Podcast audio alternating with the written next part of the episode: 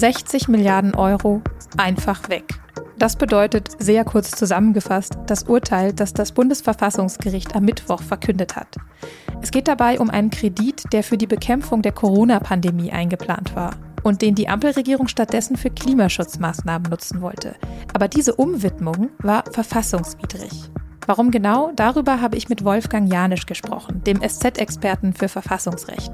Er sagt, die Klimakrise zu bewältigen ist eine langfristige politische Aufgabe, auf die man nicht mit einem Notfallkredit reagieren darf. Sie hören auf den Punkt, den Nachrichtenpodcast der Süddeutschen Zeitung. Mein Name ist Nadja Schlüter. Schön, dass Sie zuhören. Am Mittwochmorgen um 10 Uhr wurde am Bundesverfassungsgericht ein, wenn ich das jetzt mal ganz flapsig ausdrücke, Hammerurteil verkündet. Im Namen des Volkes. Artikel 1 und Artikel Als Richterin Doris König das Urteil vorliest, verstehen das aber wohl erstmal nur Experten. Sind mit Artikel 109 Absatz 3, Artikel 110 Absatz 2 Satz 1 sowie Artikel 115 Absatz 2 Grundgesetz unvereinbar und nichtig. Übersetzt bedeutet das Ganze, der Bundeshaushalt hat jetzt auf einen Schlag ein riesiges Loch von 60 Milliarden Euro. Und bevor wir uns gleich genauer anschauen, wieso das Bundesverfassungsgericht so entschieden hat, klären wir kurz nochmal, wie es überhaupt dazu gekommen ist. Im April 2021 steckt die Welt noch in der Corona-Pandemie.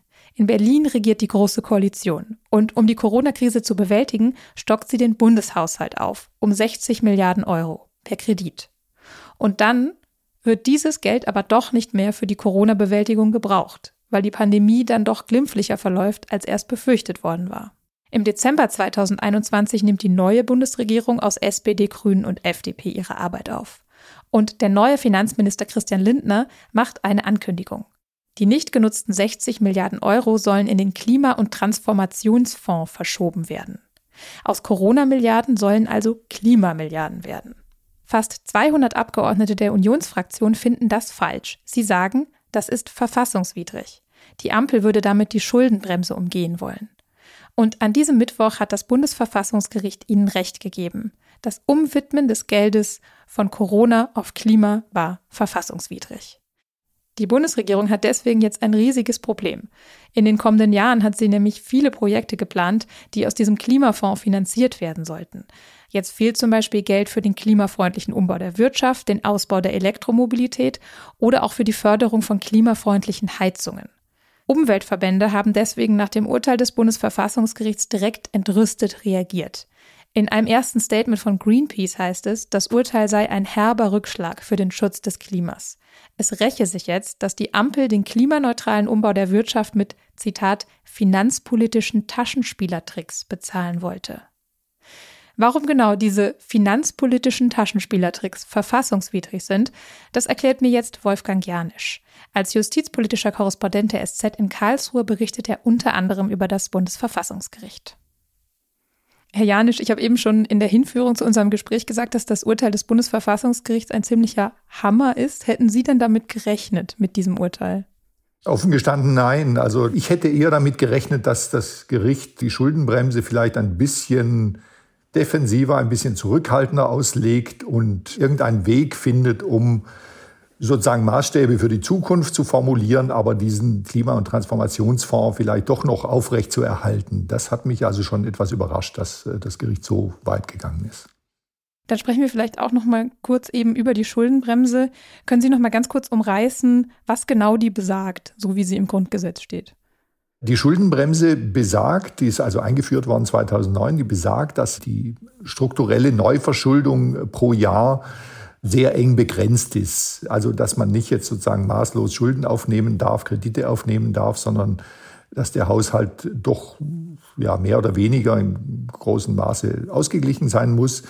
Aber es gibt natürlich gewisse Ausnahmen von dieser Schuldenbremse und darüber reden wir heute. Also äh, Ausnahmen für das Vorliegen einer außergewöhnlichen Notsituation zum Beispiel.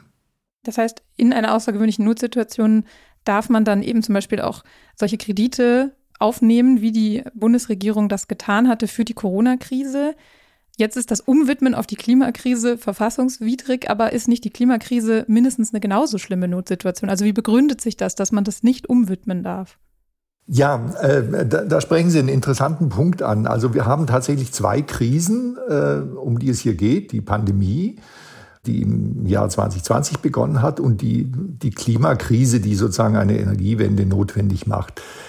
Da muss man sagen, dass die Schuldenbremse nur die erste Form der Krise meint, also die Pandemie, und zwar eine außergewöhnliche, unvorhersehbare Notsituation. Das ist ja sozusagen eine Formulierung, die man auf die Klimakrise nicht anwenden kann. Die Klimakrise hat sich seit Jahrzehnten äh, angekündigt. Äh, da können wir bis in, in die 70er Jahre zurückgehen.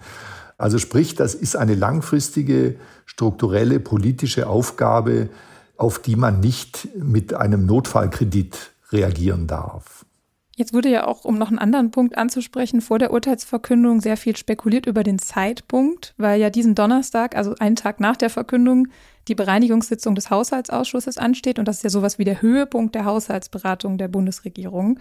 War das Zufall, dass genau jetzt dieses Urteil gekommen ist oder ist das irgendwie auch ein politisches Urteil? Meine Einschätzung ist die, dass es Zufall ist. Das Gericht bemüht sich sehr, nicht auf politische Zeitpläne zu schauen, weder in der einen noch in der anderen Weise. Hinzu kommt, dass der zweite Senat, um den es hier geht, im Moment unter Hochdruck arbeitet äh, und sehr viele Großverfahren äh, in der Bearbeitung hat. Weswegen, glaube ich, dort die Maßgabe gilt, wenn das Ding fertig ist, dann muss es raus. Und da wird nicht verschoben irgendwie und, und auf andere Termine geschaut. Welche Konsequenzen wird das Urteil denn jetzt haben? Weil für mich klingt das schon ein bisschen wie, für Klimaschutzmaßnahmen ist jetzt erstmal kein Geld mehr da.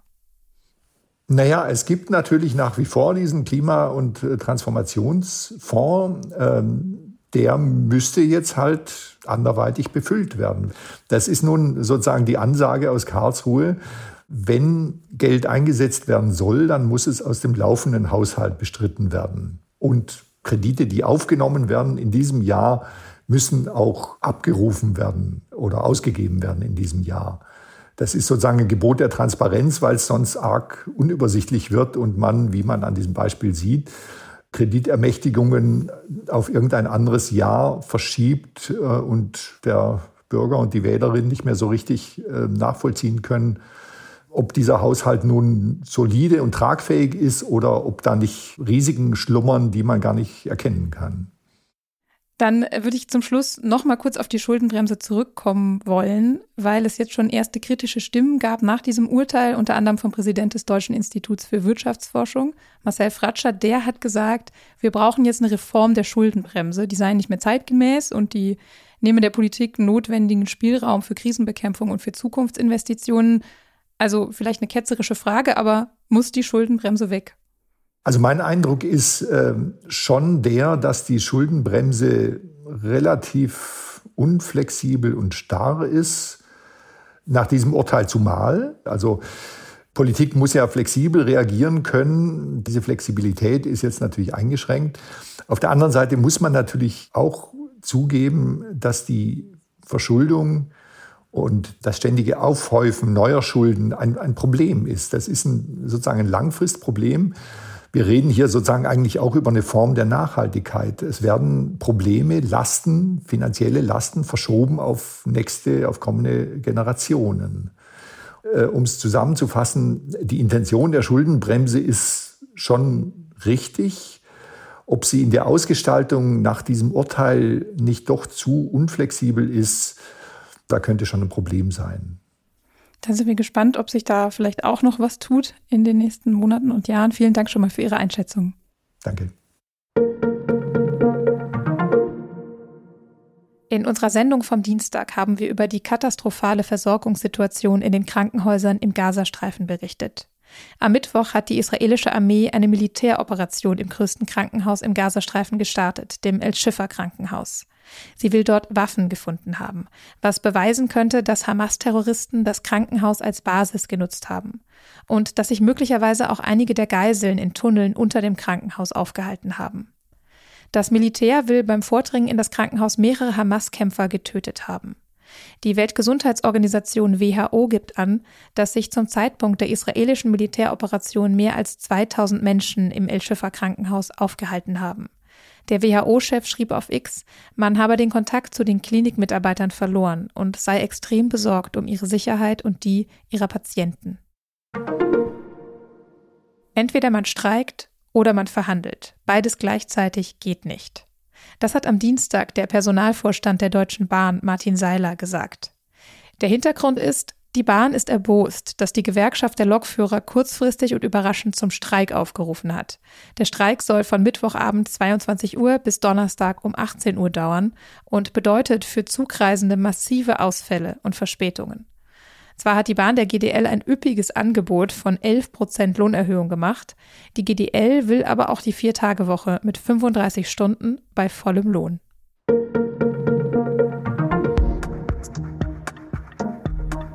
Der November ist für mich zusammen mit dem Februar ein Endgegnermonat im Jahr. Dabei ist der Regen hier ja eigentlich noch gar nichts.